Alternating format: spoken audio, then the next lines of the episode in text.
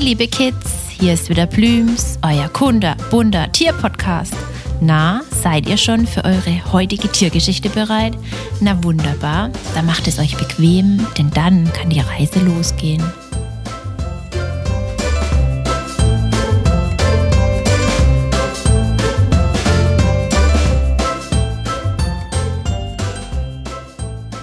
Klein, aber schwer bewaffnet. Darum geht es heute bei Plüms. Um einen Käfer, der sich um sein Leben furzt. Den Bombardierkäfer. Ja, ihr lacht, aber ihr habt richtig gehört. Der kleine Käfer furzt wirklich um sein Leben. Und die sind brandgefährlich. Doch lernen wir die Familie der Bombardierkäfer erst einmal genauer kennen.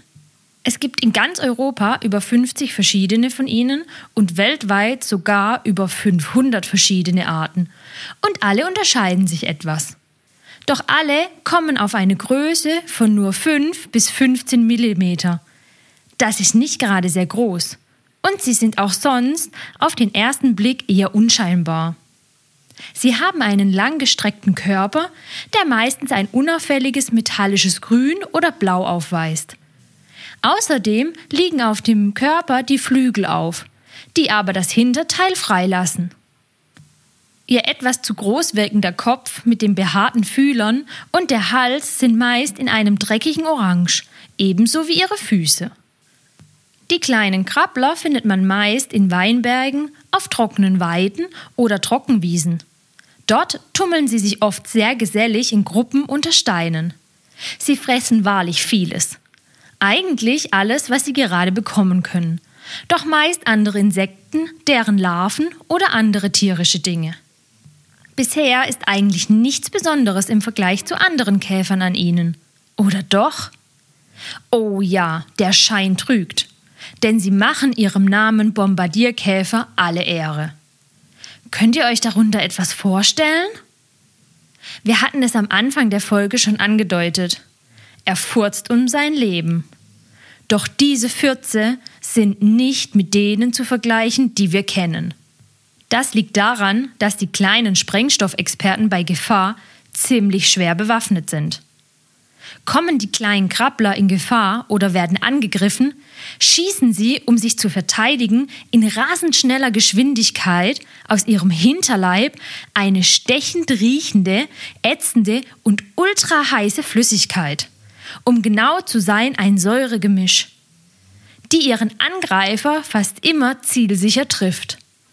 Denn sie können ihr ganzes Hinterteil in verschiedene Richtungen drehen und kippen. So können sie den Feind anvisieren und sogar um die Ecke schießen. Sie müssen sich noch nicht einmal umdrehen, wenn der Angreifer von vorne kommt. Sie strecken ihr Hinterteil einfach hinten zwischen den Füßen durch und schießen nach vorne. Und das bis zu 80 Mal hintereinander. Das ist mal krass. Wenn die kleinen Käfer ihren Sprengstoff abschießen, lässt es auch bei jedem Abschuss einen Knall. Gerade hatten wir es ja noch drüber, dass die Flüssigkeit nicht nur ätzend, sondern auch echt heiß ist. Und wisst ihr wie heiß? Ihr werdet es nicht glauben. Sie ist bis zu 100 Grad heiß. Das ist so heiß, wie wenn eure Mama Wasser in einem Topf macht und es anfängt zu kochen und zu verdampfen. So heiß ist die Flüssigkeit, die die kleinen Käfer auspupsen. Da verliert wirklich jeder Angreifer die Lust am Jagen der Kleinen.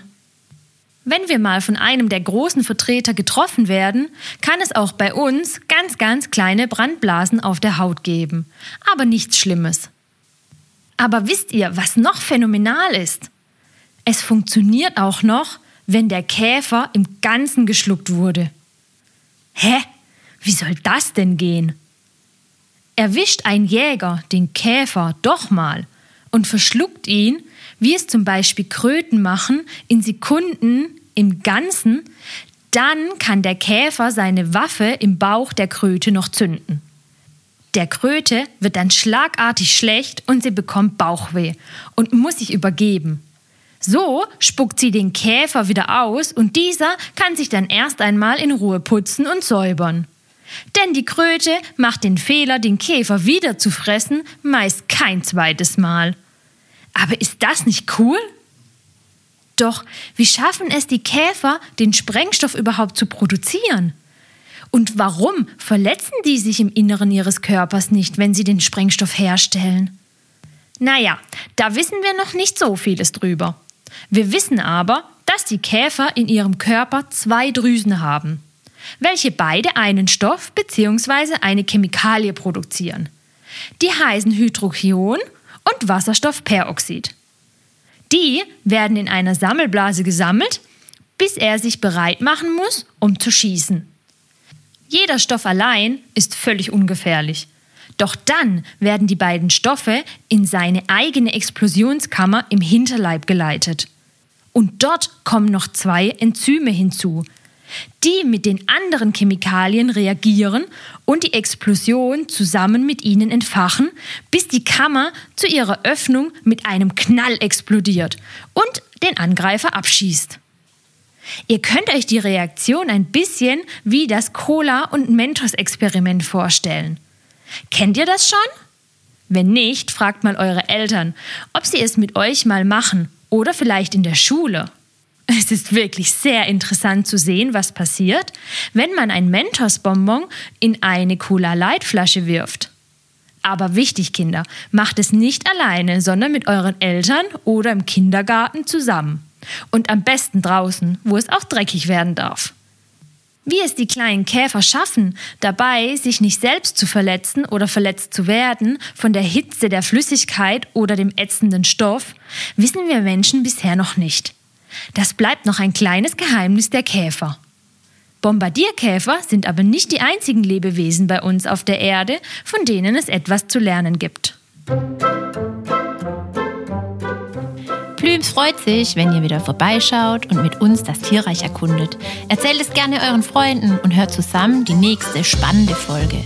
Für alle, die zugehört haben und auch Näheres über den Tierschutz wissen wollen, die unserer Meinung sind, dass die Kids die Tierschützer von morgen sind, abonniert unseren Kinderpodcast oder unseren Tierschutzpodcast und teilt uns fleißig. Bis bald, euer Plübs-Team.